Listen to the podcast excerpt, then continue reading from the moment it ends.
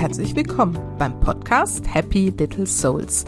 Der Podcast, der dir zeigt, wie du die schönste Vision deiner Familie leben kannst. Ich bin Susanne, ich bin Expertin für bewusstes Familienleben und helfe Müttern dabei, das Leben mit ihren Kindern bewusst zu genießen. Ich freue mich sehr, heute nach der ja, bisschen gefühlten Sommerpause euch wieder ein Interview präsentieren zu können. Und zwar habe ich die wirklich wundervolle Anne Heinze eingeladen. Sie ist die Expertin wahrscheinlich für Hochsensibilität, Hochsensitivität, Hochbegabung, Vielbegabung und noch so diverse andere Hoch-X-Themen, wie sie es nennt. Und in unserem Gespräch geht es zum einen darum, diese Begriffe mal zu klären. Was bedeuten sie eigentlich? Ähm, was sagen sie aus? Und dann vor allen Dingen sprechen wir ganz viel darüber, wie wir als Mütter mit diesen Themen umgehen können. Was sind die besonderen Herausforderungen? Wie können wir gut für uns sorgen? Wie können wir unseren eigenen Weg finden? Vielleicht unsere Berufung finden? Und wie können wir vor allen Dingen unsere Lebensfreude mit diesen Themen in der Familie leben und bewusst gestalten. Anne hat durch ihre zahlreichen Berufsjahre als Coach in diesem Themenbereich und ihre eigenen Erfahrungen als Mutter von fünf Kindern wahnsinnig viel Wissen zu diesen ganzen Themen und ganz, ganz viel davon teilt sie in diesem Gespräch mit uns, mit dir und deswegen wünsche ich dir jetzt einfach ganz viel Freude mit diesem großartigen Interview mit Anne Heinze.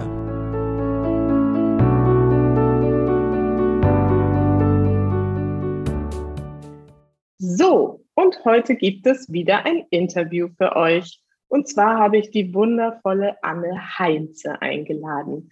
Anne widmet sich schon seit 1988 der Gesundheit von Körper, Seele und Geist und ist eine der Expertinnen für Hochsensibilität, Hochsensitivität, Hochbegabung und Vielbegabung.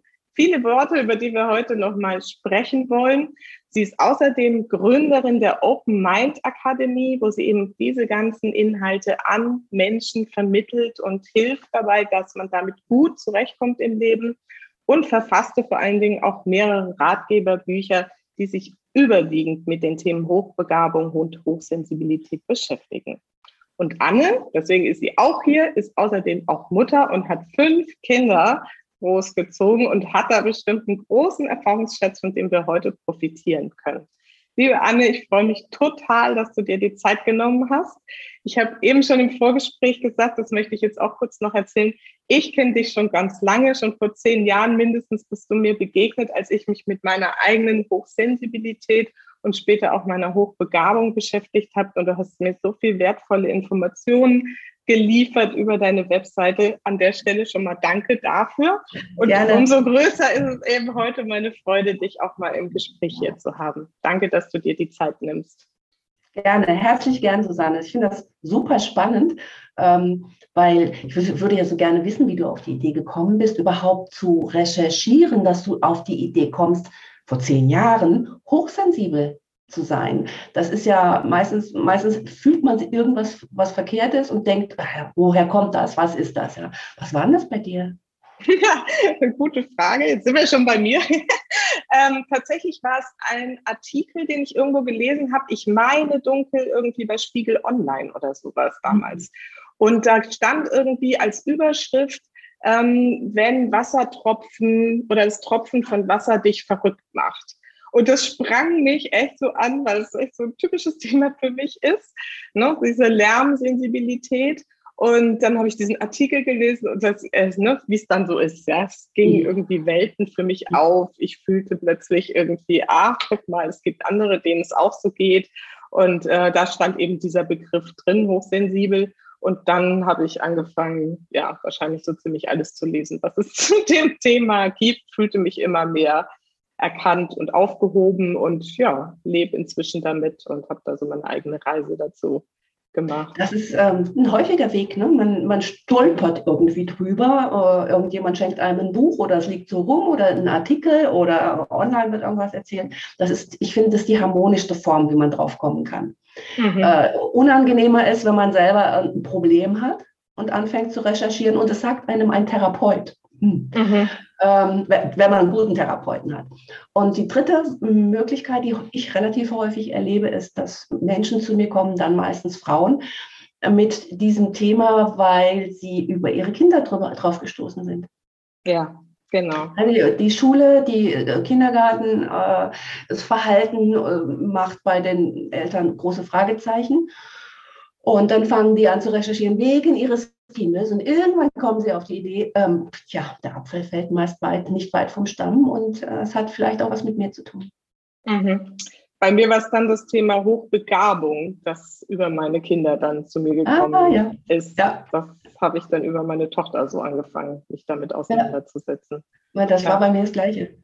Das war mhm. echt, ähm, eins meiner Kinder war schon erwachsen war schon erwachsen, musste ja. überlegen. Ich war schon lange als Coach tätig, bekam Depressionen.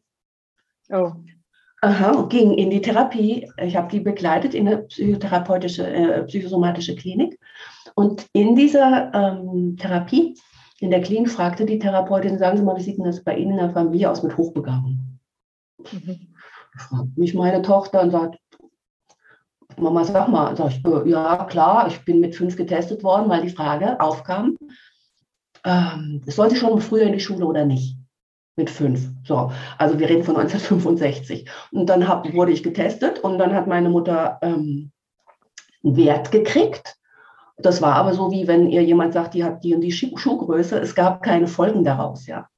Mhm. Äh, nur erinnerte ich mich, als meine Tochter mich da fragte, ähm, und da habe ich meine Mutter gefragt, ja, ja, das Gutachten gibt es auch noch. Oh, ich gedacht, ja, spannend. Ja, damit mal ja. gucken. Ja. ja. Und, äh, und so kam ich dann mit, ja, wie viel, alt war ich denn da, paar 40, ähm, wieder auf das Thema Hochbegabung. Mhm.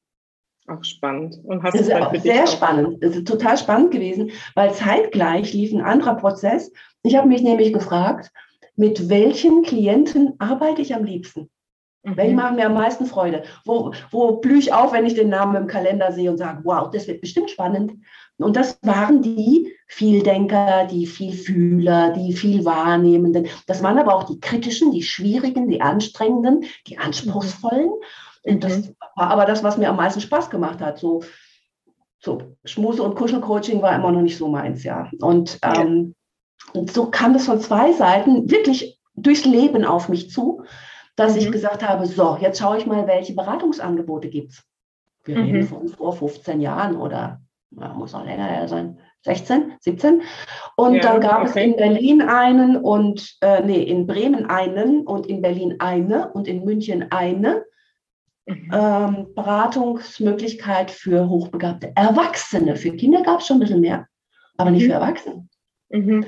Und dann habe ich gesagt, so, wunderbar, darauf werde ich mich jetzt spezialisieren. Und das habe ich gemacht. Ja, erfolgreich, wie man jetzt weiß. Und so wichtig. also ich muss auch ehrlich sagen, es ist jetzt das erste Mal, dass ich in dem Podcast hier äh, da über dieses Thema spreche, weil ich es immer noch irgendwie empfinde, als wäre es so eine Art ähm, ja, Stempel, den man sich so selber gibt. Und es ist doch noch mit wahnsinnig viel Vorurteilen behaftet, dieses Thema. Ne? Wie hast du das empfunden und magst du es mal auch vielleicht so ein bisschen definieren und abgrenzen, auch zum Thema Hochsensibilität? Mhm. Also erst erstmal zu, zu dem, was du zu Beginn gesagt hast, es ist wirklich so, dass viele Menschen ein Vorurteil haben und deswegen ist es besser, man hält die Klappe darüber. Hoch X. Ja, nee, ernsthaft. Wer, wer, ähm, wer hat denn nicht ein Vorurteil zum Thema äh, hochbegabt? Ach, hochbegabt, ja, ja, hat eine Altlaufmutter, wenn es um Kinder geht. Ja. Ja. Äh, also diese typische, äh, Kind wird, geschubst. Ach Gott, mit drei schon bei Mensa angemeldet. Mhm, die hat es wohl nötig. So, aber wer sagt sowas? Ja. ja. Äh, nur ist das natürlich eine Sorge, eine Angst, ein Bedenken, was, was eine Person hat, wenn sie sich mit den Hochextremen beschäftigt und erkennt, es gehört zu mir. Und dann sage ich auch immer, es ist doch nicht notwendig, dass du großartig darüber redest. Genau. Wo, ist denn, wo ist denn wirklich ein Bedarf da? Meiner Meinung nach gibt es bei Kindern einen wichtigen Bedarf, nämlich wenn es darum geht, eine andere Förderung für das Kind zu bekommen, von der Schule oder Klasse überspringen etc. Hm? Mhm. Ähm, oder irgendwelche Auffälligkeiten. Sonst überhaupt nichts. Bei Erwachsenen ist es dann relevant, wenn du zum Beispiel, äh, wenn es um Berufswahl geht. Mhm. Oder selbstständig machen, solche Dinge. Aber ansonsten brauchst du dann nicht mit dem Etikett rumzurennen und sagen, mein IQ ist so und äh, äh, übrigens hochsensibel, hochsensitiv, äh, hochbewusst bin ich auch. Mhm. Das, dafür gibt es keinen Sinn. Du sagst ja auch nicht, übrigens, ich bin 1,72 groß und ich wiege 83 Kilo und meine Schuhgröße ist 40. Ja. ja nicht. Ja. Aber ja. es ist so wichtig fürs Selbstverständnis. Das ist das, was du im Vorgespräch gesagt hast, wenn auf einmal du dich selber verstehst, wenn du merkst, da ist nicht irgendwas komisch, soziophob, merkwürdig, defizitär, sondern ich habe von was mehr. Diese mhm. Wahrnehmungsfähigkeit, das, das Reflektieren, das Tiefgründige, aber auch diese Sensoren, die überall so aufgehen, was in Situationen zu viel werden kann. Mhm. Wenn, wenn du beim Rewe in der Kasse stehst und fährt einer hinten in die Hacke und vorne schimpft einer mit seinem Kind und da machst du immer da Ding, da Ding, da Ding und äh, dann macht die Schotten zu, ja, kann man üben übrigens. Äh, und wenn du, ne, als Kollegin, kennst du das, wenn du mit einem Klienten zusammen bist, dann machst du alle Kanäle auf, um ihn ganz tief und fein wahrzunehmen und bei ihm zu sein und zu spüren, was er selber vielleicht noch nicht so sehen kann, ja, und ihn dann dahin zu bringen, das zu erkennen. Und, und so ist das nämlich auch eine riesige Gabe. Ja. Das versuche ich auch immer zu vermitteln, weil ich mache oft auch den einen, ähm, die Erfahrung, dass die, die jetzt so auf das Thema kommen, dann schnell sich selber in so Schubladen packen und sagen, Gott, das ist alles so schwierig für mich und so. Ich ja auch. Nö, nö, gar nicht. Ja, ja. wobei, also, ne, je Am Anfang ist es eben, das. Ja. Am Anfang ist es das. Äh, das, in meinem allerersten Buch, Außergewöhnlich normal heißt es übrigens. Außergewöhnlich normal, ja? Ist völlig mhm. normal. Da gibt es mhm. ein Kapitel rein in die Schubladen, raus aus der Schublade. Ja. Äh, dieses Rein ist, diese Phase ist aber wichtig, die kennst du, die kenne ich, die kennen ganz viele meiner Klienten sich mit allem zu informieren, was es dazu gibt. Bücher, mhm. Internet, äh, Coaches, Therapeuten, Nachfragen. So, dann, dann kleidest du diese Schublade aus und fühlst dich darin zu Hause. Du richtest dich darin wohnlich ein und, und dann fühlst du dich so zu Hause, sagst du, ach ja, jetzt verstehe ich dieses, jetzt verstehe ich jenes. Und dann überlegst du, wie ist denn das mit den Menschen um mich herum? Und dann zieht es immer weitere Kreise in deine Überlegungen und dann merkst du, die Schublade ist zu eng. Mhm. Und dann willst du da raus und sagst, okay, jetzt habe ich es verstanden, ist gut, äh, mehr brauche ich nicht, kommt ja dann auch irgendwann nicht mehr an Informationen. Ne? Ja. Wenn du einmal so einen Schwamm in, inhaliert hast, was soll da noch kommen? Ne? Und ja. dann ist gut wieder aus der Schublade raus. Aber erst mal am Anfang da rein. Und das führt dazu, dass sich Menschen dann zum Beispiel in Selbsthilfegruppen tummeln. Mhm. Und bei Selbsthilfegruppen kriege ich ein Riesenproblem, denn es ist keine Krankheit. Alle Hoch-X-Themen sind keine Krankheit. Es ist nichts, was behandlungsbedürftig ist. Ähm, und die Selbsthilfegruppen neigen dazu, ich sage es mal unfreundlich, sich im Jammer- und Beschwerdemodus zu befinden. Ja, also die Umwelt soll auf mich Rücksicht, ja, ist so. Umwelt soll auf mich Rücksicht nehmen und der ist zu laut und da stinkt es zu doll und im Büro ist es oh, überhaupt und meine Kollegin und mein Chef und meine, äh, meine Freunde, meine Familie, mein Partner und all das. Ja, mhm. ähm, das ist nicht hilfreich. Ja. Also nee, ist einfach nicht hilfreich. Genau. Das ist mir zum Glück äh, relativ früh aufgefallen. Also ich habe auch gedacht, dann gehst du mal in diese Gruppen, findest Gleichgesinnte, kannst dich austauschen, aber genau dieser Jammermodus ist mir da auch schnell irgendwie so aufgefallen, wo ich gedacht habe, nee, das, das bin gar nicht ich, da möchte ich nicht irgendwie drin bleiben. Genau. Ich habe das ganz einfach dann äh, so gelöst. Ich habe selber eine, keine Selbsthilfegruppe gegründet, sondern einen Stammtisch, bunte Zebra-Stammtisch.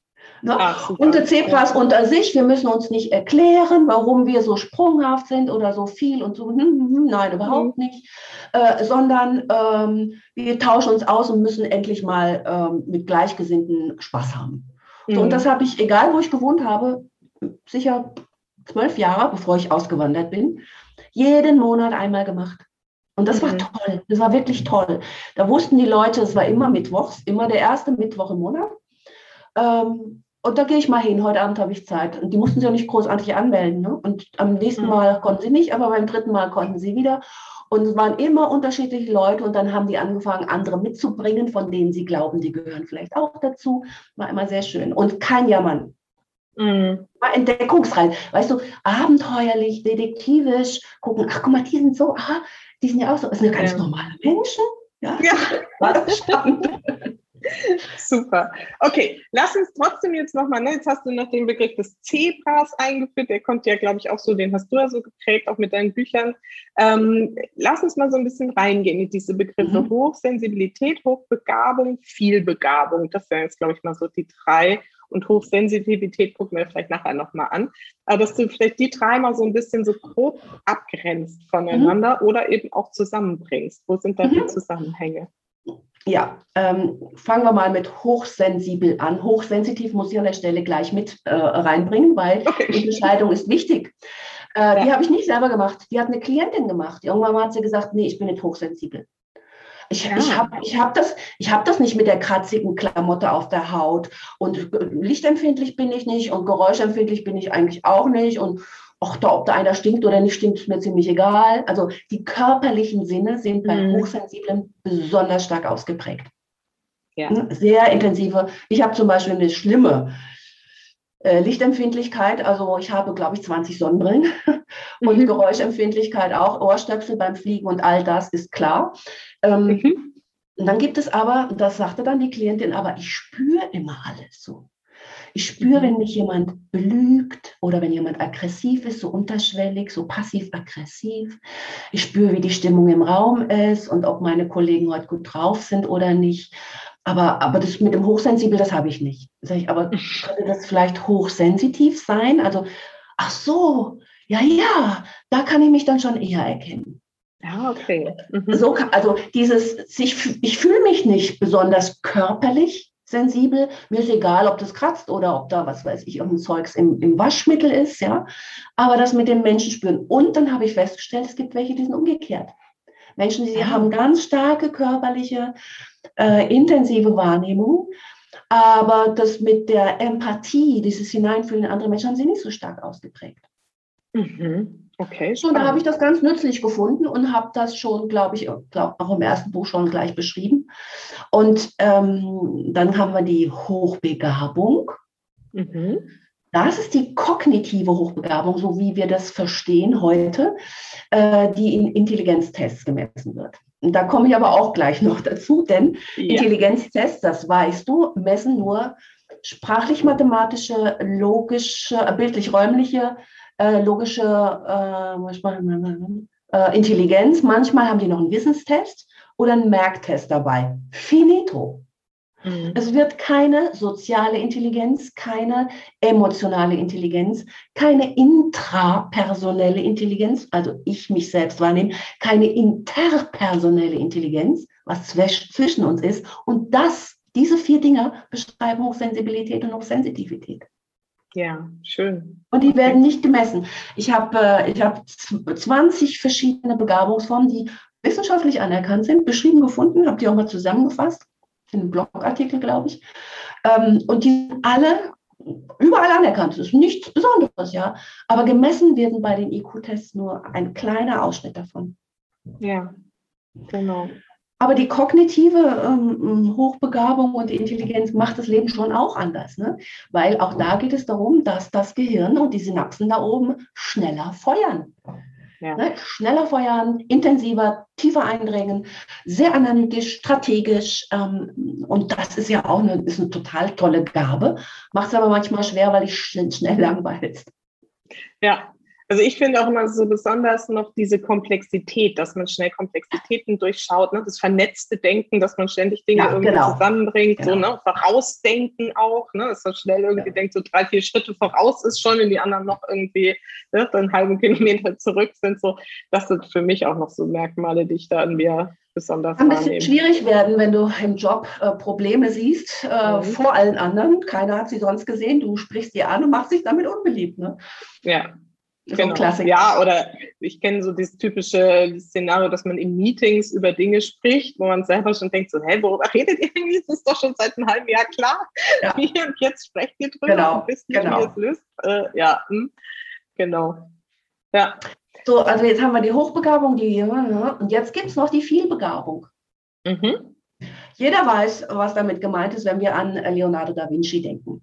Mhm. Also der kann nicht nur, der kann nicht nur äh, Kanonen ähm, äh, entwerfen, sondern auch Häschen zeichnen. Jeder kennt wahrscheinlich diese Häschenzeichnung oder den, den Menschen, ja, oder ach, was hat der alles gemacht? Also auf vielen Gebieten vielerlei Tolles können. Und mhm. das ist das, was viel Begabung, Scanner-Persönlichkeit ausmacht. Der Begriff stammt von Bar Barbara Scher. Ähm, und Barbara Scher hat das so beschrieben, dieses, der steht wie in einem Süßigkeitenladen und weiß nicht, was er zuerst nehmen soll, weil ihn alles interessiert. Mhm. Und der kann auch viel. Der, der gleichzeitig ähm, äh, kann der drei Sprachen und es interessiert ihn aber auch, wie man Makramee-Knüpfungen macht, ähm, indisch kocht. Ähm, äh, diese Sternenkonstellationen sind auch spannend. Ein Buch wollte ich immer schon mal schreiben, ich weiß bloß nicht, ein Roman oder lieber Poesie. Und so geht das bei, bei, einem, bei einem vielbegabten weiter.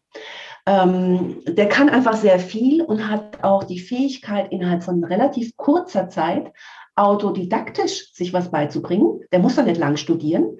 Gegenteil von einem, von einem vielbegabten Scanner-Persönlichkeit ist der Taucher. Der Taucher, der geht in ein ja. Thema rein, ja. bis er es kennt und wird zur Koryphäe in dem Gebiet innerhalb von 20, 30 Jahren. Ja. Während der Scanner äh, irgendwas, was weiß ich, zwei Jahre macht, sagt, ach, kenne ich jetzt, ist mir eigentlich jetzt auch langweilig. Ach, dann machen wir mal was Neues. Typisch Scanner. Genau. Es muss auch wieder was Neues her. So. Ja. Und alles, was man so ein bisschen irgendwie ne, mitkriegt, dann, man kann sich ja in die verschiedensten Themen auch so mit Begeisterung reinstürzen und ne, ja. ins nächste, ins nächste. Ja, und ist eigentlich, also ich nehme es immer so wahr, dass ich eigentlich auch fast an allem interessiert bin. Also mhm. ne, selbst die abstrusesten Themen. Ich habe ähm, tatsächlich eine Weile für ein Maschinenbauunternehmen gearbeitet, wo ich immer gedacht habe, naja, also das ist jetzt echt nicht meins, aber hat sich eben so ergeben. Und dann in solche Themen, ne, die so ganz fern einem selber sind, auch da dann reinzutauchen. Ja, gerade das die, ist aber ne? spannend. Ja, ja, super interessant. Ja, genau. Die, die äh, Vielbegabten haben halt leider häufig unter dem Hochstapler-Phänomen zu leiden. Ne? Das Hochstapler-Syndrom kennst du wahrscheinlich. Ne? Die denken immer, das ist ja nicht wert. Ist ja nichts ja. wert. Ich habe das, ich habe es gemacht. Erstens, weil es mir Freude gemacht hat. Zweitens, weil es mir leicht fiel. Drittens ist es mir so zugefallen und ich habe es auch gleich relativ gut gekonnt.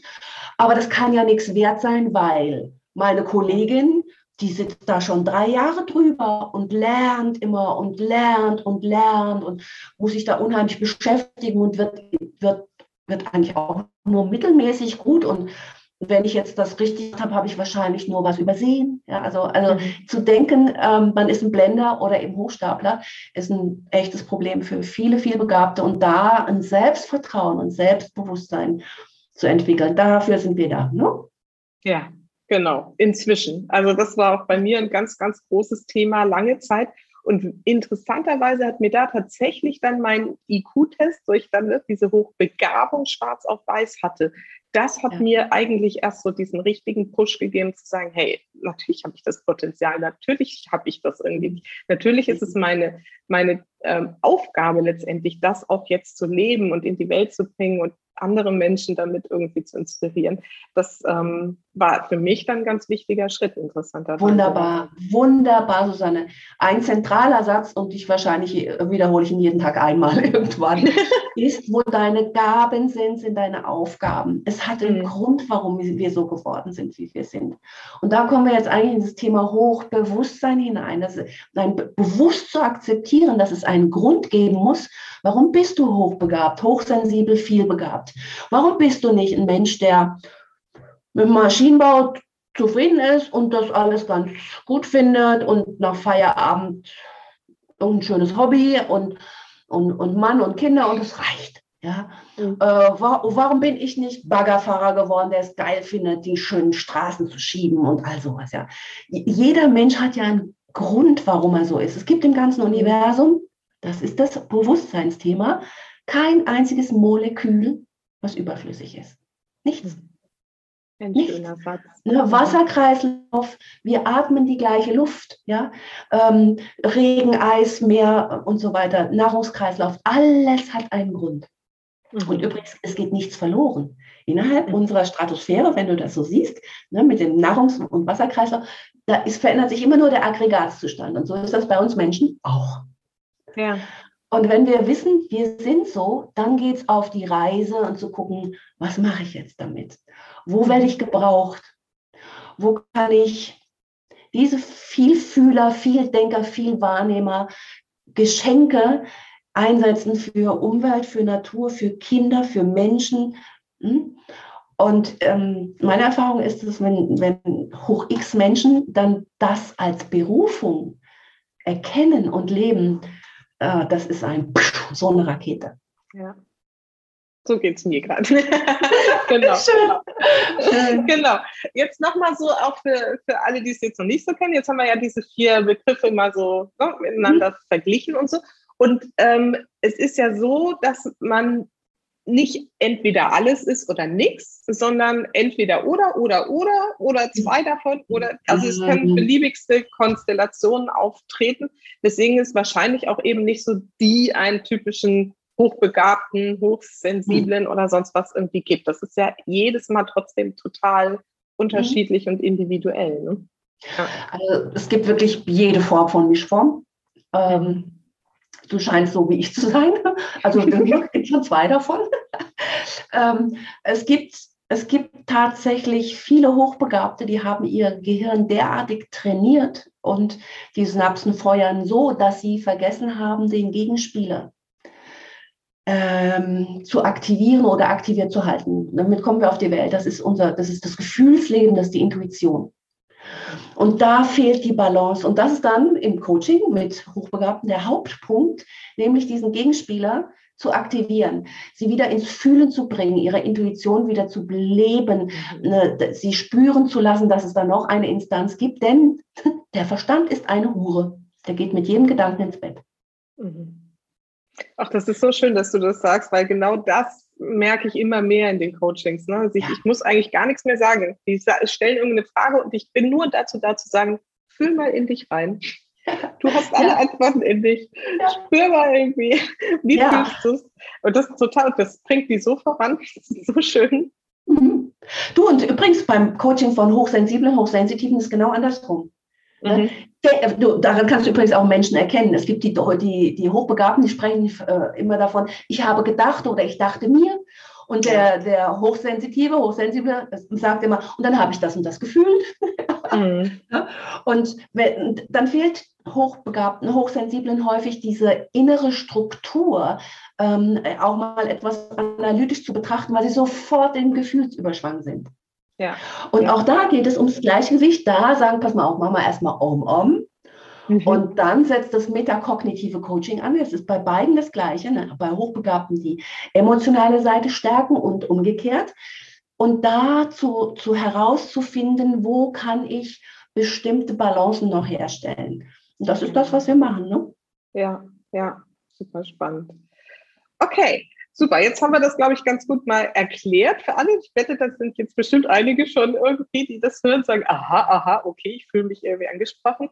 So, jetzt würde ich super gerne mit dir, ich meine, du hast ja fünf Kinder in irgendwie einer Konstellation, die ich nicht genau kenne, aber großgezogen, als genau die mit all diesen Hoch-X-Themen. Was sind denn so die besonderen Herausforderungen jetzt aus deiner eigenen Erfahrung und vielleicht aus deinen ganzen Coaching-Sessions mit, ähm, also für Mütter? Ja, oh, ähm, es kommt ja aufs Alter an. Ah, okay. Äh, kommt sehr auf, ja, kleine Kinder haben natürlich das Krachthema. Mhm. Ja, die spielen laut, die schreien laut. Sie, äh, ähm, also ich kenne das jetzt von meinem Enkel vor allen Dingen. Übrigens hat es auch sehr viel was mit dem eigenen Alter zu tun. Mhm. Bei vielen nimmt einerseits die Toleranzschwelle ab, je älter sie werden. Und gleichzeitig wächst der Puffer, wie viel sie tolerieren können. Also der, also der, der, der ist größer, der, sagen wir mal, der verschiebt sich woanders hin. Weißt ja. du, was ich meine? Ich weiß genau, was du meinst, weil ich merke genau das gerade. Ne? Also ich habe ja, weißt du nicht, ich habe drei Kinder, meine Tochter ist 16, meine Jungs sind acht und neun. Und oh. den Lärmpegel, den die irgendwie veranstalten, kannst ja. du dir vorstellen. Mhm. Und da bin ich gerade so dabei, daran irgendwie nur das bewusst auch wahrzunehmen. Und wie viel kann ich ertragen? Wann schicke ich sie raus oder rauf? Ist es bei uns immer so, ne? entweder raus oder rauf. Und ja. ähm, Aber ich merke eben genau das, was du gerade beschrieben hast, finde ich ganz spannend, so dass dieser Puffer sich irgendwie verschiebt, dass ich inzwischen da eigentlich viel gelassener damit ja, bin. Das ist tatsächlich so, wie, wie alles im, im Leben, wirklich alles. Ne? Es gibt einen Muskeleffekt, Trainiereffekt. Ja? ja. Ob das der Intuitionsmuskel ist oder der Toleranzmuskel oder der Pegelmuskel. Wichtig bei der ganzen Geschichte für Mütter ist immer, egal welches Thema im Hoch-X-Spektrum auftaucht, immer möglichst Räume, Zeiten, Orte zu haben, wo man alleine sein kann und auftanken. Oder sich sortieren. Ähm, ich, hab, ich, hatte, ich hatte ein kleines Schlauchboot zum Aufblasen, als meine Kinder so, sag mal, acht bis, acht war die jüngste, 18 die älteste. So. Äh, und dann hatte ich ein Schlauchboot, wir wohnten am Bodensee, ne, und das konnte ich selber tragen. Und das okay. war absichtlich so klein gewählt, dass nur einer reinging. so, und weißt du, wie das Ding hieß? Anne Iers. Ach, wie schön. Mit groß mit Edding draufgeschrieben, Anne Iers. Natürlich durften die das auch benutzen, aber wenn ich es nahm, ich, zu zweit wären wir untergegangen. Das wäre nicht, ich, mein Hund habe ich mal mitgenommen, das ging. Äh, aber ansonsten, und dann bin ich meistens mit diesem Paddelboot am Ufer entlang habe einen Klappanker gehabt. Ich bin nur um die Ecke, dass sie mich nicht mehr gesehen haben, in so ein, so ein, so ein Strandstückchen da, habe einen Anker geschmissen und habe gesagt, so, gut ist. Super, ja. Und dann habe ich gewackelt in dem Ding, das macht ja immer so ein bisschen, ne, und, ne, und nach einer halben Stunde konnte ich wieder nach Hause. Mhm. Und das ist, das ist ein wichtiger Punkt. Das zweite ist, egal welches Thema für Mütter wichtig ist, gerade anstrengend, schwierig, kritisch, Fragt nach Unterstützung und wartet nicht so lange und denkt nicht, ihr könnt alles alleine machen. Ja, ein Riesenthema. Um Hilfe bitten. Netz, Mütternetzwerk ist so wichtig. Das habe ich so schätzen gelernt. Und ich habe es mhm. auch bei meinen Kindern, die auch schon äh, eben jetzt Kinder haben, mitgekriegt. Die haben doch alle das gleiche Problem kannst du meinen heute mit zum Schwimmen mitnehmen, dann nehme ich den nächste Woche mit zum Fußball und dann kannst du in der Zwischenzeit mal alleine einkaufen gehen. Ist das mhm. nicht schön, alleine einkaufen? ja. Ich weiß noch, meine, meine Tochter hat mich mal angerufen. Hat gesagt, Mama, kannst du mal kommen? Es ist gerade still und ruhig, aber wenn er wachet, ich möchte so gerne mal in Ruhe duschen wieder. Mhm. Da war er ein Jahr alt, mein Enkel. Ne? So, also da wirklich zu sagen, wo kann denn jemand, eine andere Mutter, eine Nachbarin, eine Oma, Unterstützung geben. Und ich hatte das große Glück, und deswegen hört sich das bei mir mal ein bisschen schwierig an oder viel, es war aber nicht schlimm, wirklich nicht, weil ich hatte einen Partner, der das total unterstützt hat. Ja. Ich stelle es mir wirklich schwer vor für alleinerziehende Mütter. Mit drei Kindern alleinerziehend, berufstätig, hoch X, schwierig. Da muss man dann wirklich ganz individuell Strategien entwickeln, um einerseits Rückzugspuffer ähm, und andererseits aber auch ähm, die eigene geistige Anregung. Ne? Wenn du immer nur mit Kindern zu tun hast, das ist auch schwierig. Wie willst du aber Raum haben für, für eigene Entwicklung, wenn du dich gleichzeitig um Kinder kümmern musst? Meistens kannst du nicht Vollzeit berufstätig sein. Ja.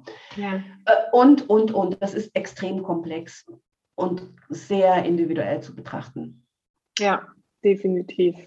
Also das stelle ich auch fest. Ich habe auch einen Mann, der da sehr verständnisvoll ist und im Zweifelsfall schneller noch als ich ja. durchgreift und sagt irgendwie so, geh du mal in dein Zimmerchen. ne? Ich habe auch mein eigenes Zimmer inzwischen, das auch immer in dem Aufräumstatus ist, das ich irgendwie brauche. Ja.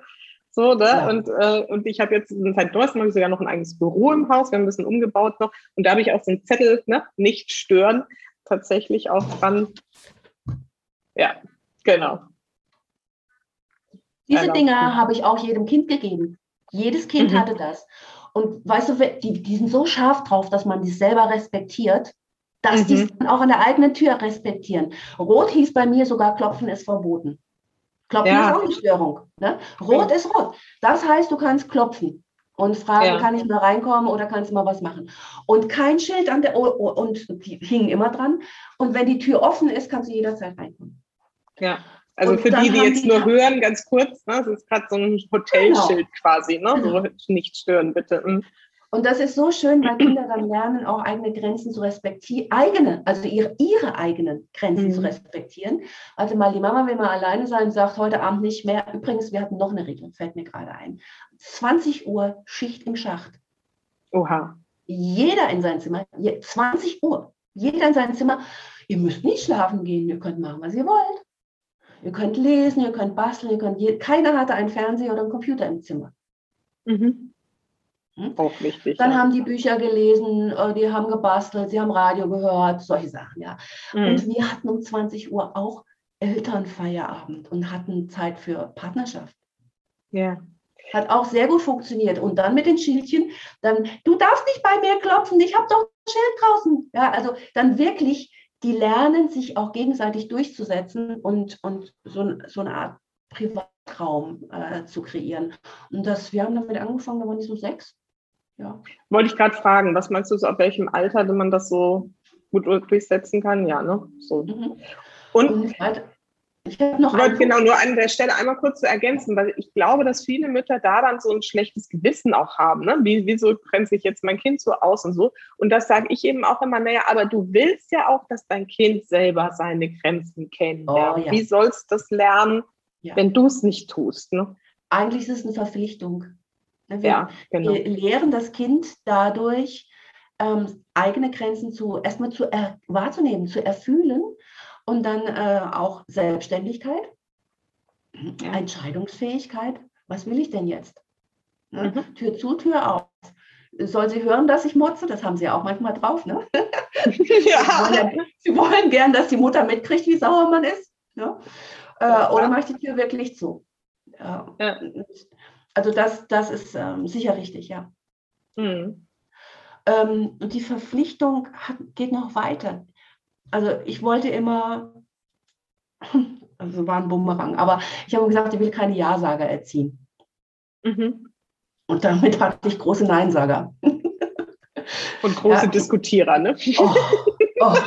Und, du, und ich, kann mich an, ich kann mich an einen Tag erinnern, da haben die beim Mittagessen so gezopft miteinander, dass ich gesagt habe, ich kann es nicht, ich, ich ertrage es nicht mehr. Ich war, es war, es war, ja, zu viel, zu viel, zu laut, zu laut. Ne? Und ich hatte einen Teller Spaghetti in der Hand. Einen Teller Spaghetti, okay. Tomatensauce. Und ich sage, und macht euren Scheiß alleine und schmeißt den auf den Boden. Aber was passiert, wenn du Spaghetti nimmst und erstmal hoch, also machst, und dann hingen die Spaghetti oben an der Decke? Ja, Gott. So. Und habe ich gesagt, so, und aufräumen tue ich jetzt nicht.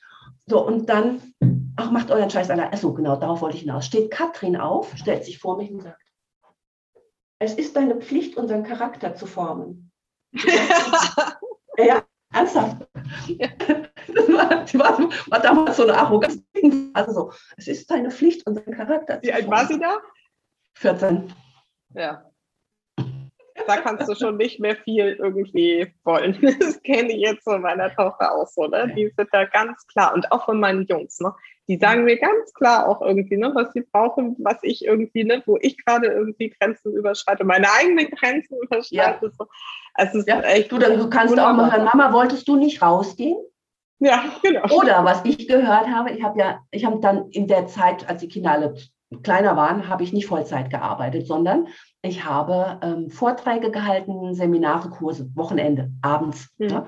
Und dann kam irgendwann mal die Frage, sag mal, wann ist denn eigentlich dein nächstes Seminar? Ich habe gesagt, warum willst du das wissen?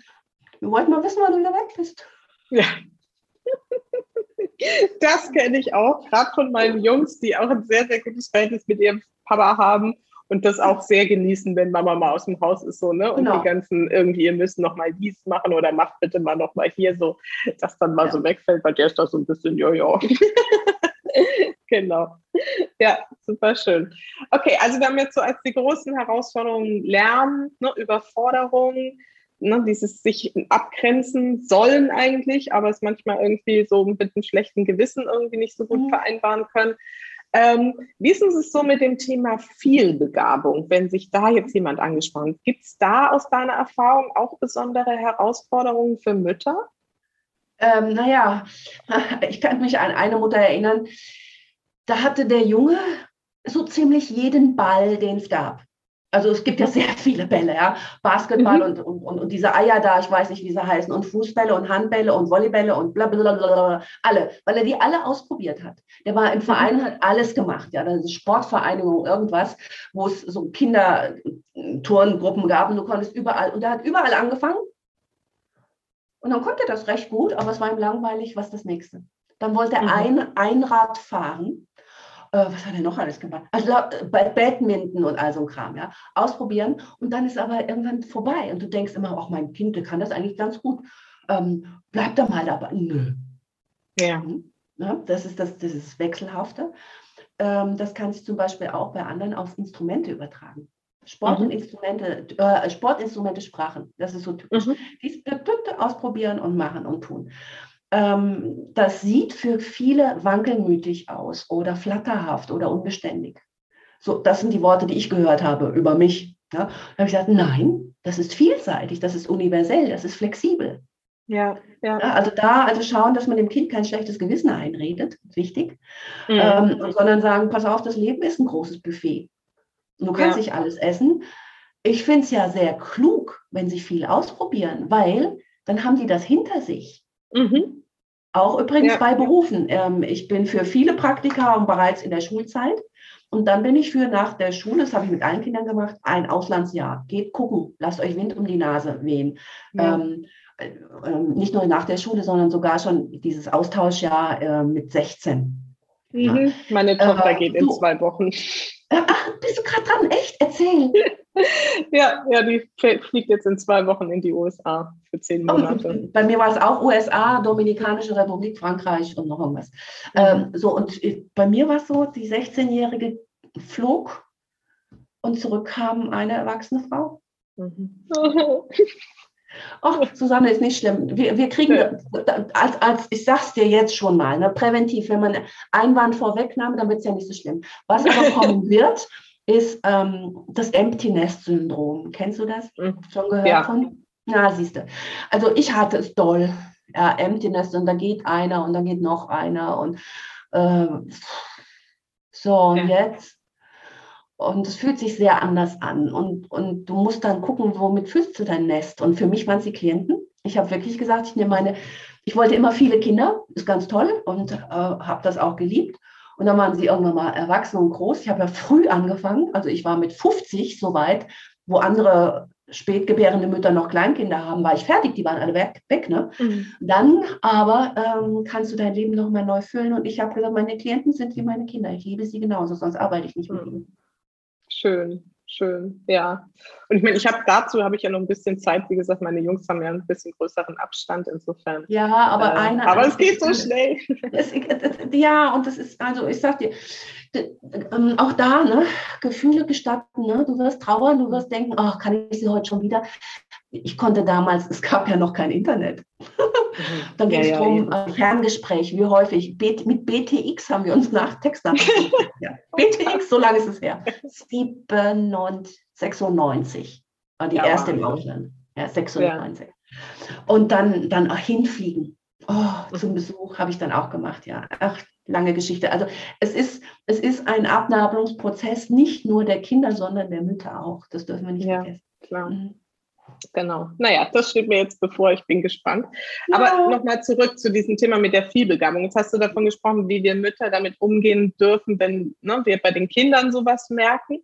Finde ich übrigens auch ein ganz spannendes Thema, weil also ich selber bin noch mehr so in dem naja, wenn man was angefangen hat, dann zieht man es auch durch. Ne? Mhm. Credo irgendwie äh, groß geworden, wobei sich meine Eltern da auch dann irgendwie eines Besseren haben belehren lassen. Mhm. Ähm, aber das ist ja bei vielen noch so. Also ich glaube, das ist einfach so ein Thema, was du super erklärt hast, dass man das einfach auch mal loslassen kann und auch irgendwie anders anschauen kann. Aber was ist, wenn die Mutter viel begabt ist und halt so viele Interessen hat? Hast du da irgendwie Erfahrungen, was das für besondere Herausforderungen mit sich bringt und wie man ja. damit am besten umgeht?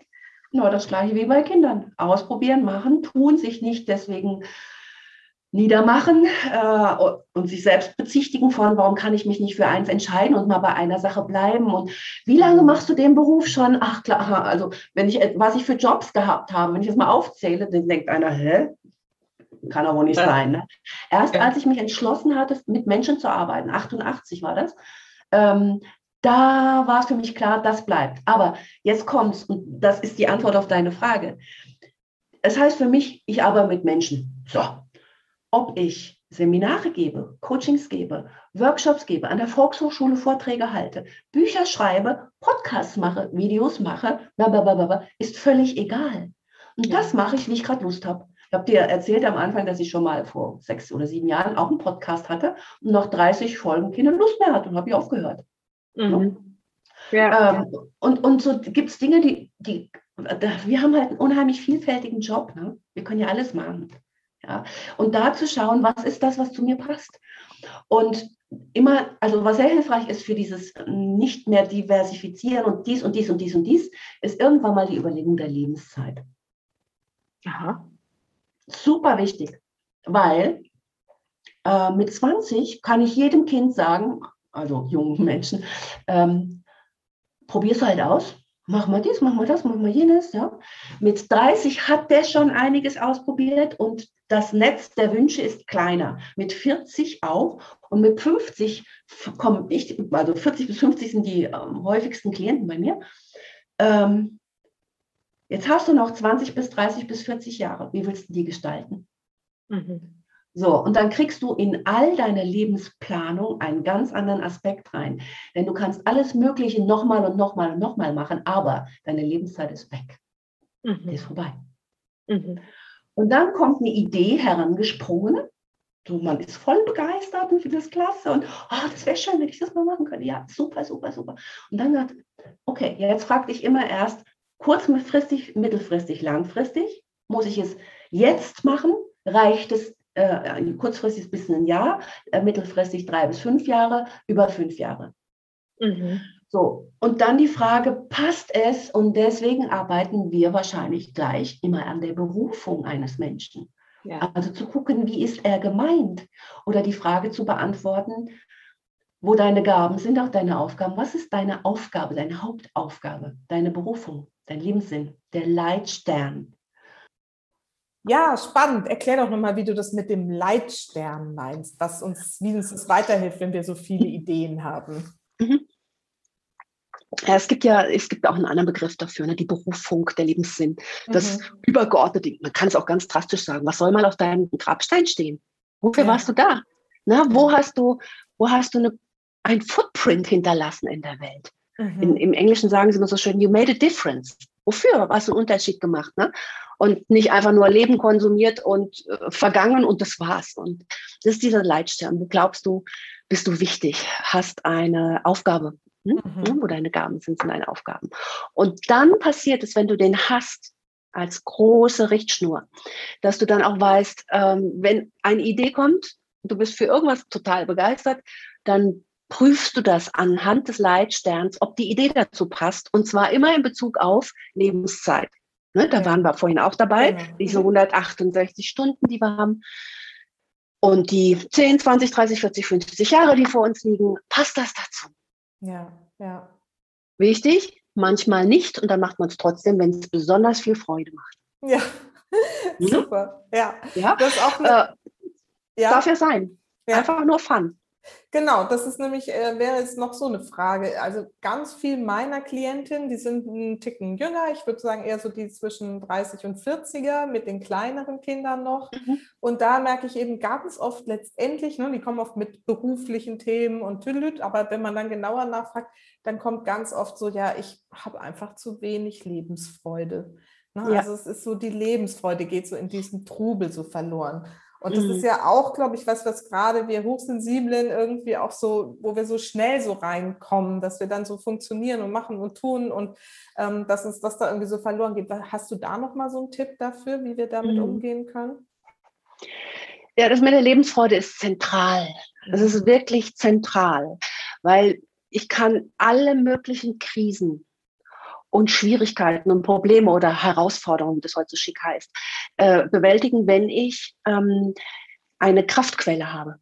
Mhm. Und diese Kraftquelle ist die Lebensfreude, ist die, die, ähm, die Lust am Leben. Mhm. Und dafür brauchen wir das, was ich Inseln nenne.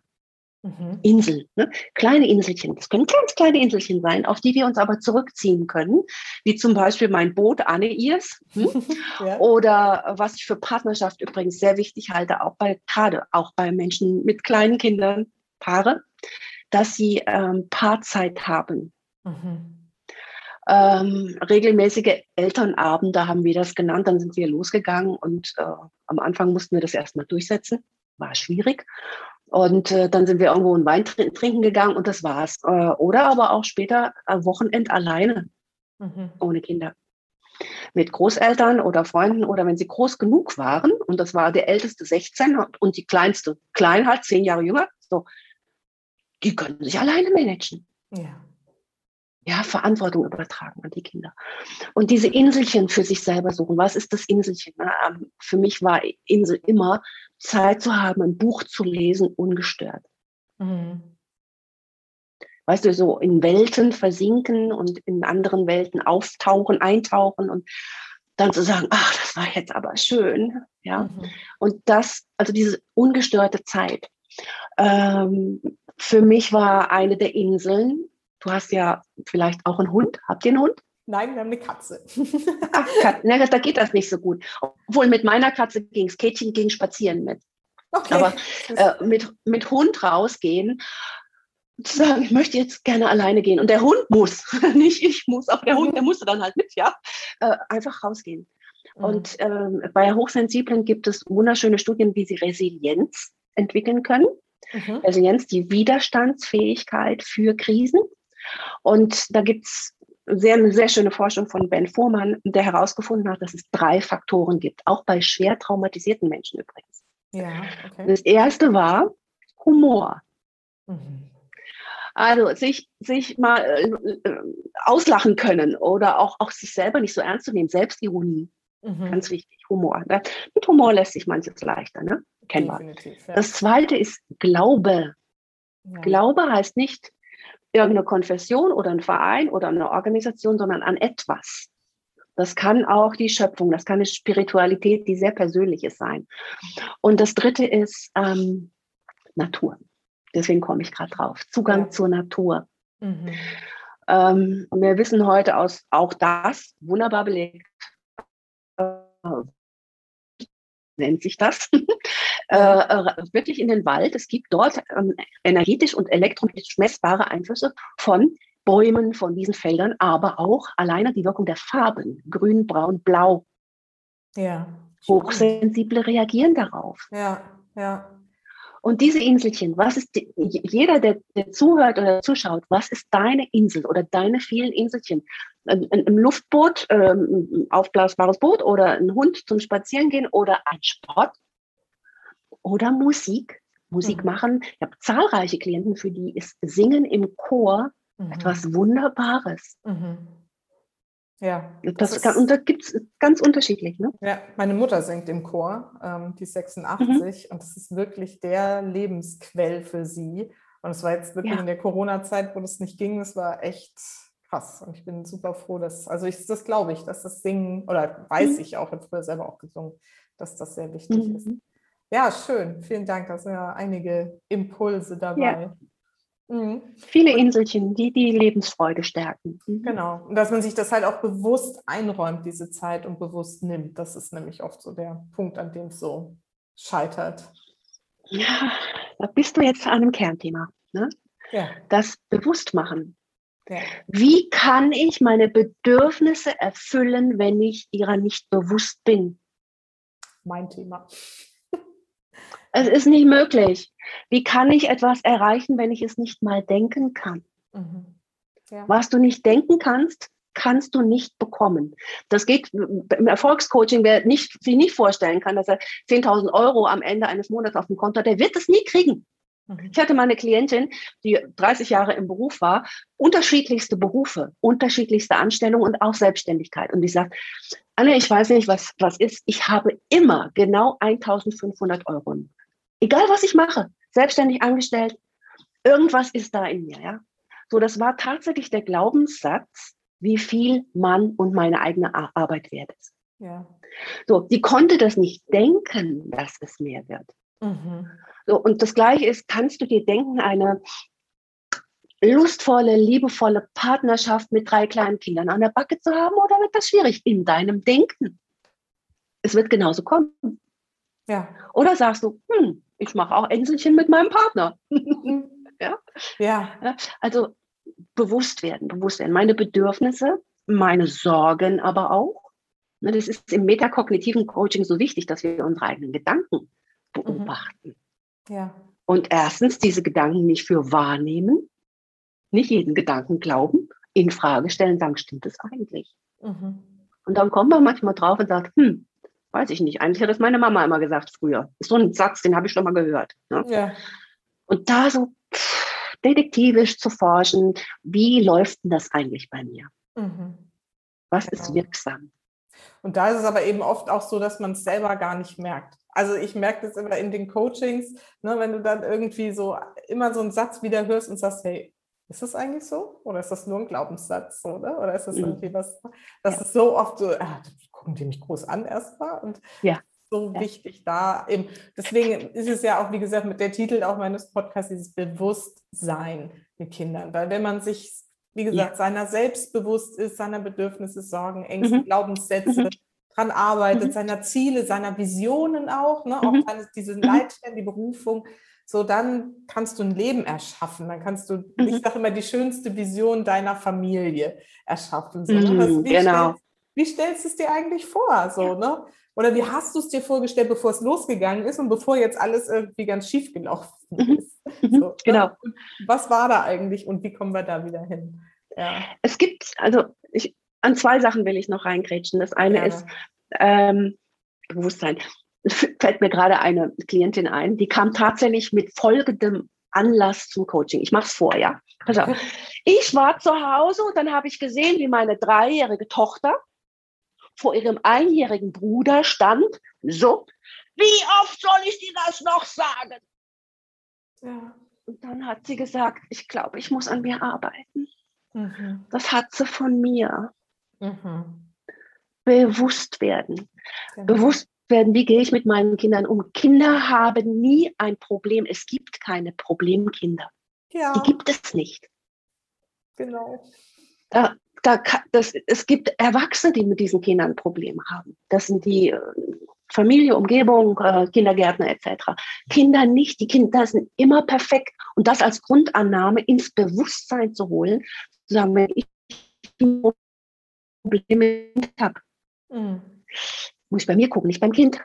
Wenn Frau XY im Kindergarten ein Problem hat, muss ich bei der gucken, nicht bei meinem Kind. Mhm. Wenn ich mit mir ein Problem habe, was sich auf meine Kinder überträgt, ich habe meine eigenen Hoch-X-Themen nicht akzeptiert. Oh. Oh ja, großes, fettes Thema. Ja. Gerade bei Frauen. Die stellen ihr Licht unter den Scheffel, die sagen, ach, das ist so eine mein Kind ist hochbegabt, kommen Sie zum Coaching und sagen, aha, wo hat denn das Kind das her? Naja, der Vater ist schon intelligent. Mhm. So ich ich schwör's dir, Susanne, das ist ein Klassiker. Ich weiß, ich hatte es genauso, als das irgendwie so aufkam, dass da bei meiner Tochter irgendwas sein könnte, habe ich gesagt, ja, völlig klar, das ist der Vater, weil der ist wirklich schlau. genau. Und, und ich frage dann immer, ach so, ach, das ist ein ganz intelligenter Mann. Ja, ja, der ist, der ist schon sehr intelligent. Und, und so sage ich, mhm. meinst du, dass ein intelligenter Mann mit einer unintelligenten Frau gerne zusammen ist? Mhm äh, wieso? Naja. Und dann, dann fängt, du merkst so richtig, wie das rattert. Ne? Mhm. Ja. Bewusst werden, bewusst machen, bewusst sein. Ja, ja. ja. So. Bewusstsein mit dem da und wie oft soll ich es dir noch sagen, mhm. bis hin zu, wie viel Liebe schenke ich mir selbst. Mhm. Genau. Und da will ich auch gerne nochmal einkrätschen, weil das ist auch so, das, das habe ich bestimmt auch ein paar Mal schon gesagt im Podcast, aber ich finde es so wichtig, dieses, ne, was du gerade vorgemacht hast, das Kind, das dann ne, die gleichen Verhaltensweisen zeigt. Ja. Diese Mutter hat es schon gesehen, aber es ist ja eigentlich alles, was die Kinder tun, spiegelt uns. So, ich sage immer, das Absolut. ist so ein Spiegel. Und das ist so wichtig, Absolut. das zu verstehen. Und es ist so viel einfacher, ja, letztendlich bei mhm. sich selbst anzufangen. Mhm. Ich werde öfters gefragt, arbeitest du auch mit Kindern? Dann sage ich, ja, aber ich muss sie nicht sehen. Äh, wieso das? Mhm. Naja, ich arbeite mit den Eltern. Von den Kindern hätte ich gerne ihre Lebensgeschichte, das Verhältnis der Mutter für Kinder, zum Kind, also aufschreiben, Über das Schreiben sage ich gleich noch was. Und ansonsten hätte ich vom Kind gerne ein Foto und ein Bild von. Mhm. Und dann spreche ich darüber mit der Mutter. Die ist die, die in der Regel am allermeisten mit dem Kind zusammen ist. Ich hatte bisher erst ein einziges Mal einen Vater, der zum Coaching kam mit seiner Kinder. Mhm. Der war aber auch alleinerziehend. Mhm. So. Ähm, und dieses Bewusstwerden, du hast den größten Einfluss auf dein Kind. Ich kann dir helfen, diesen Einfluss zu steuern, aber ich arbeite nicht mit dem Kind. Mhm. Du bist der Spiegel deines Kindes. Ja, ja Immer. Genau. Immer. Ja? Und das, das war das eine. Das zweite, worauf ich gerne noch zurückkommen wollte, weil du gesagt hast, ja, aber das Bewusstmachen ist so schwierig. Mhm. Ähm, ich weiß nicht, ob du das im Coaching verwendest, aber für mich ist die Schreibaufgabe immer super wichtig. Mhm. Super wichtig. Und zwar zum Beginn des Coachings.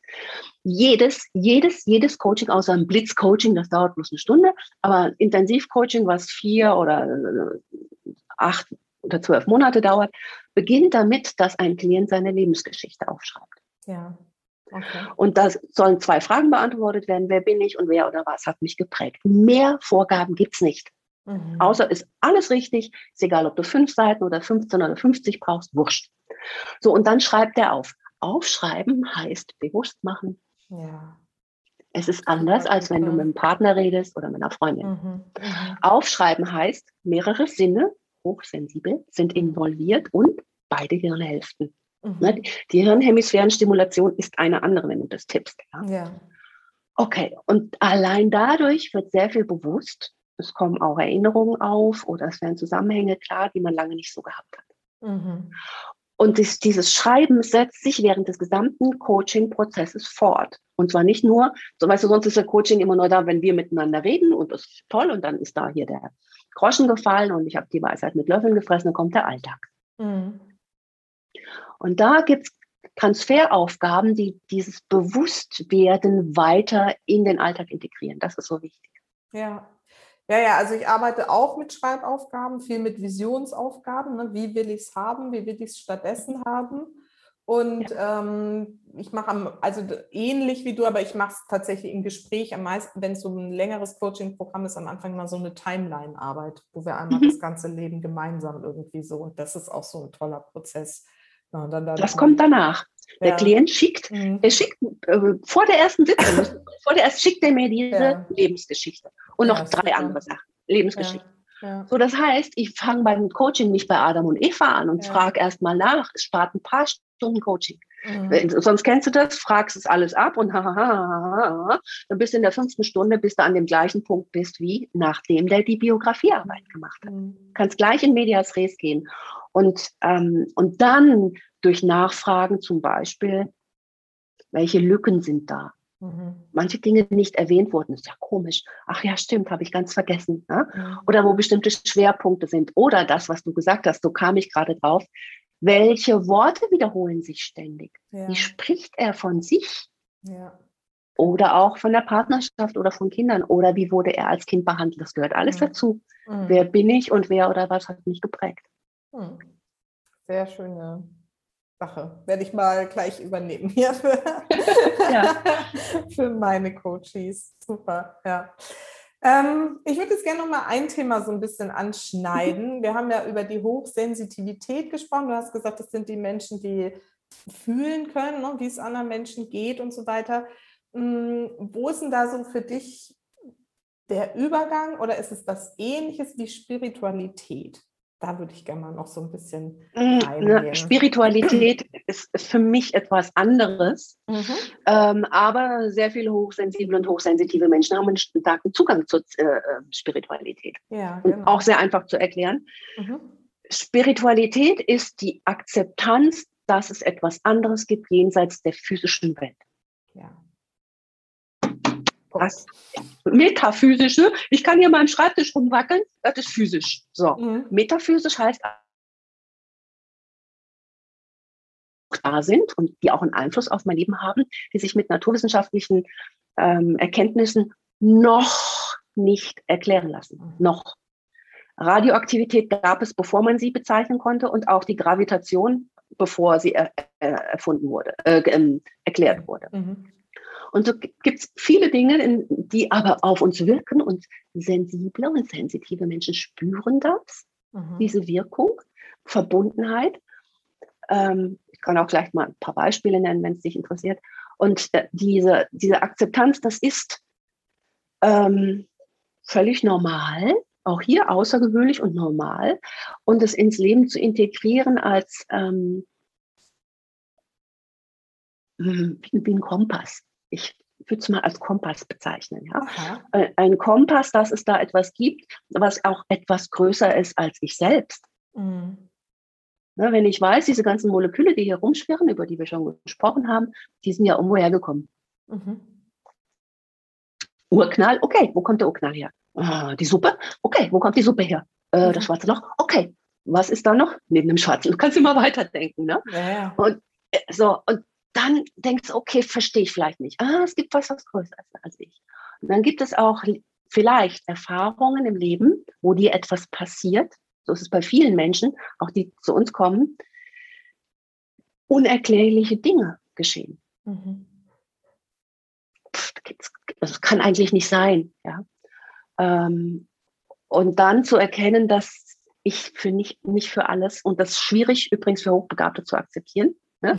ja. Verstand, dudum, dudum, dudum, ähm, dass da etwas ist, äh, was ich mir so nicht erklären kann, aber dennoch sagen, okay, dann ist das eben so. Mm, mm. Und das hat, und da muss ich ganz, ganz, ganz deutlich unterscheiden, es hat nichts mit Esoterik zu tun.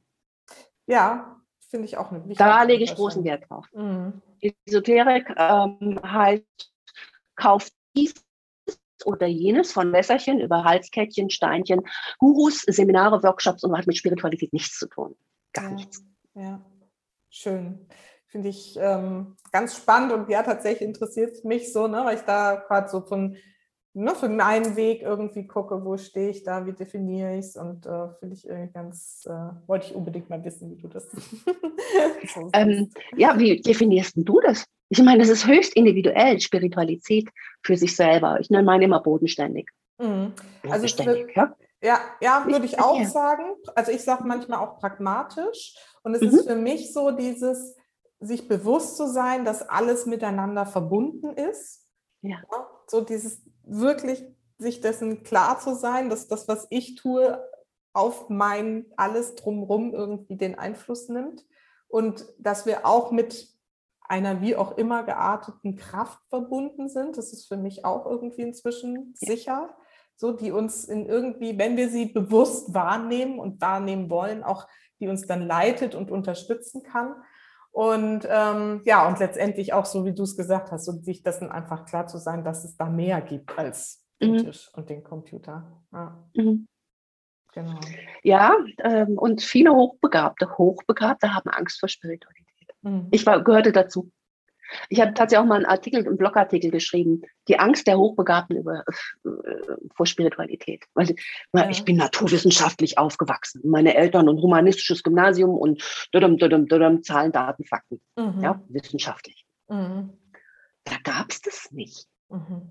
Und dann aber durch Erfahrung, nicht durch Glauben, durch Erfahrung dahin zu kommen, dass es da doch was gibt, nämlich ja. diese Schöpferkraft der du gesprochen hast, das ist, ähm, ist auch ein großes Geschenk. Großes ja. Geschenk. Ja, genau. Also ich finde das auch so wichtig. Bei mir war es eher so, dass meine Mutter da, glaube ich, schon viel weiter war, die sich aber, also die ist auch hochbegabt, das wird sie aber weit von sich weisen. Das ist auch ganz spannend. Aber die hat sich da mhm. schon früh mit solchen Themen befasst und hat aber nicht drüber gesprochen und das auch von mir so geheim gehalten, bis ich dann irgendwann mal gesagt habe, Mama, was machst du da eigentlich? Und so. Ja, aber das ist die Angst. Ja, das absolut. machen ganz viele. Die haben mhm. irre Erfahrungen, Wahrnehmung und so weiter, aber sprechen nicht drüber, weil im schlimmsten Fall sie denken sogar, sie sind krank. Ja. Und äh, ich erinnere mich an eine Klientin, die hat, die hat ein Coaching gemacht und war, war dann erstmal total sauer, weil sie meinte, ich, soll, ich würde ihr Medikamente empfehlen. Dass sie irgendwelche mhm. Medikamente, und habe ich gesagt, nee, du brauchst keine Medikamente. Das ist völlig überflüssig. Aber immer dieses Denken, mit uns ist was nicht verkehrt. Das ja. ist so weit verbreitet. Ja. Leider noch Und Aber es wird besser, dank dir. Dankeschön, ja. Und ich finde generell, es ist momentan, glaube ich, so, ich schließe ja gern von mir auf den Rest der Welt. Und also, ne, wenn es irgendwie bei mir jetzt, also es ist jetzt schon länger, es ist jetzt nicht erst seit gestern, aber ich glaube auch, es ist spürbar, dass sich mehr Menschen dafür interessieren, dass sich mehr Menschen dafür öffnen, dass man mehr Verständnis kriegt, wenn man drüber spricht und so. Oh ja. Ja, super schön. Wundervoll. Ich würde sagen, wir kommen mal so langsam so zum Ende. genau, jetzt wäre, du hast ja schon ein bisschen ähm, angedeutet, dass du eben die Coachings machst, auch gesagt, du machst ja dieses metakognitive Coaching. Machst du es nochmal erklären, was das, das ist ja von mhm. dir selber, also glaube ich, kreiert worden, ne? Ja, also ähm, äh, äh, erstens mal, also im Moment kann ich keine Klienten mehr annehmen, im, frühestens mhm. im Herbst, September, Oktober. Mhm. Ähm, was mein Schwerpunkt ist, sind Coaches, Trainer, Berater. Menschenarbeiter, die mit Menschen arbeiten, die begleite ich. Und das mhm. ist ähm, für mich der wesentliche Punkt. Ansonsten bilde ich primär Coaches aus, eben im metakognitiven Coaching und mit dem Schwerpunkt Hochbegabung und Vielbegabung und Hochsensibilität. Mhm. Also einfach, das ist mein Thema. Ja. Mhm. Und metakognitiv heißt Meta über Kognition, das Denken, Nachdenken und Reflektieren. Es ist ganz einfach. Mhm. Und das wiederum in Balance bringen mit Fühlen, mhm. mit Wahrnehmung, mit Bewusstsein, mit Intuition. Um nicht eins, und das ist unsere Gesellschaft, die ist einmal sehr kognitiv, ne, sehr verstandesorientiert, um das mehr in Balance zu bringen und damit auch die Ganzheitlichkeit des eigenen Lebens besser gestalten zu können. Ja. Das ist eben der wesentliche Punkt. Auch körperliche Aspekte werden im metakognitiven Coaching beachtet, weil der Körper ist der Seismograph, der etwas ausdrückt, mhm. wenn was nicht in Ordnung ist. Mhm. Ich war, bevor ich als Coach tätig war, war ich ja Heilpraktikerin mit dem Schwerpunkt Psychosomatik. Mhm. So, und der Körper zeigt, wo was nicht stimmt. Der meldet sich. Hoffentlich nicht erst spät, sondern dass man früher kleine Warnzeichen auch schon erkennen kann. Mhm. Ja, so wichtig. Ist auch nochmal ein ganz großes Thema. Ne? Ja, gerade für Hochsensible, ja. Ne, weil der Körper ist für die ein Seismograph, ein ganz hochfeines, bestimmtes Instrument. Mhm. Und ähm, wenn wir nicht auf den hören und ihn beachten und schauen, dass der auch in Balance ist, dann entgleist er. Das sollte nicht sein. Mhm. Ja. Oder die Seele, genau, Seele, Burnout. 50 Prozent meiner Klienten haben Burnout-Erfahrung oder Prä-Burnout und merken, wenn ich so weitermache, kann ich bald nicht mehr. Ja, ist bei mir ähnlich. Ist echt ja. ähnlich, ist wirklich. Das nimmt irgendwie zu, ist eine Seuche. Ja. Ist echt eine Seuche. Ja. Ja, es ist einfach zu viel, gerade für die Hochsensiblen. Ne? Zu viel Information, ja. zu viel Zeitdruck, zu viel überhaupt irgendwie an Veranstaltungen und wenn dann noch Familie und irgendwie, keine Ahnung, alles dazu kommt, dann ist es einfach zu viel. Und wenn man sich dann seiner ne, Insel nicht bewusst wird und die bewusst einfordert. Oh, da sagst du was Wichtiges, gerade mit dem Thema Information. Ich stehe total auf Datenfasten. Mhm. Das ist tatsächlich eine Insel. Ja. Und weißt du, wie viele Menschen damit nicht umgehen können, wenn ich sage, Handy weg, drei Tage ohne Handy, ohne Computer, ohne Telefon, ohne WhatsApp, ohne E-Mails. Mhm. Die kriegen Entzugserscheinungen. Mhm. Kann ich mir Echt? vorstellen. Ja, ja. Und da, auch da sollten alle, alle Warnsignale und Lämpchen angehen und sagen, Bio, Bio, Bio, da müssen wir mal gucken. Ja, ja.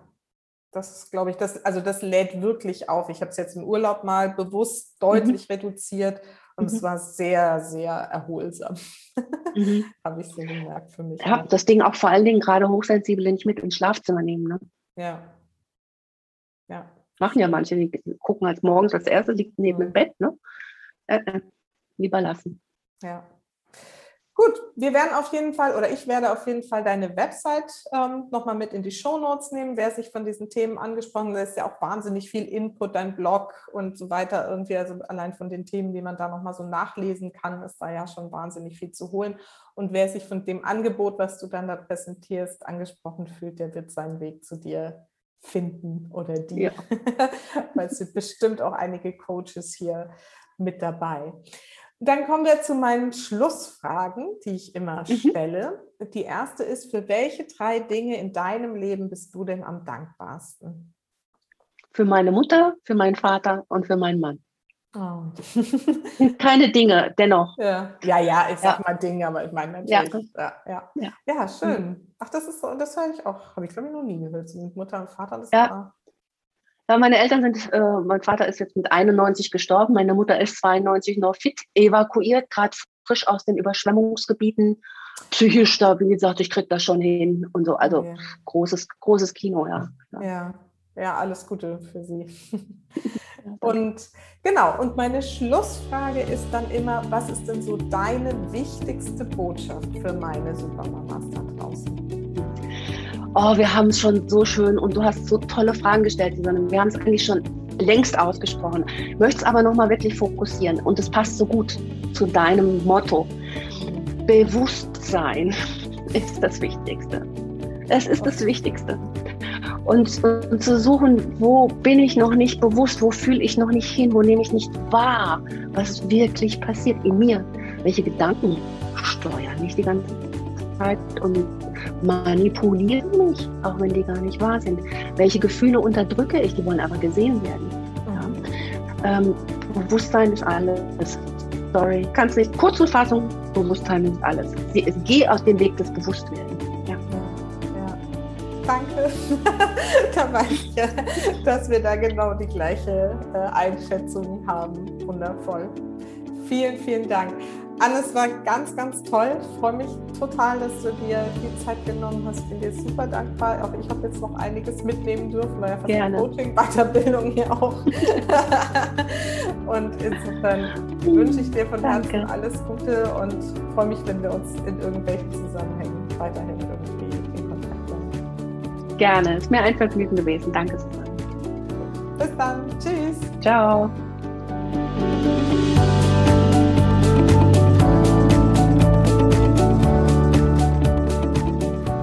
So, diese Folge ist auch für mich eine Besonderheit gewesen, denn ja, im Prinzip habe ich mich ja jetzt auch geoutet als Hochbegabte.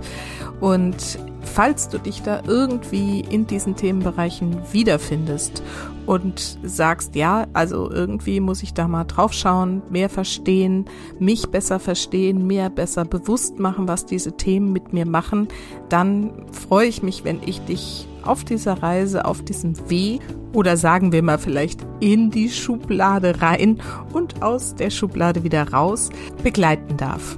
Tatsächlich sind es nämlich auch meine Lieblingsthemen, eben weil ich damit selber so viel Erfahrung gesammelt habe in den letzten zehn Jahren mindestens.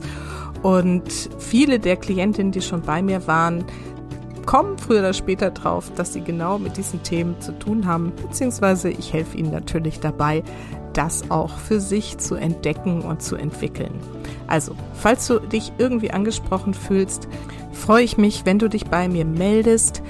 Du darfst mir einfach eine Nachricht schreiben an susanne at happylittlesouls.de oder über meine Website einfach einen kostenfreien Kennenlerntermin vereinbaren. Auf dieser Website happylittlesouls.de findest du auch alle Informationen zu meinem Angebot und da wird auch gerade in den nächsten Monaten noch das ein oder andere Thema dazukommen.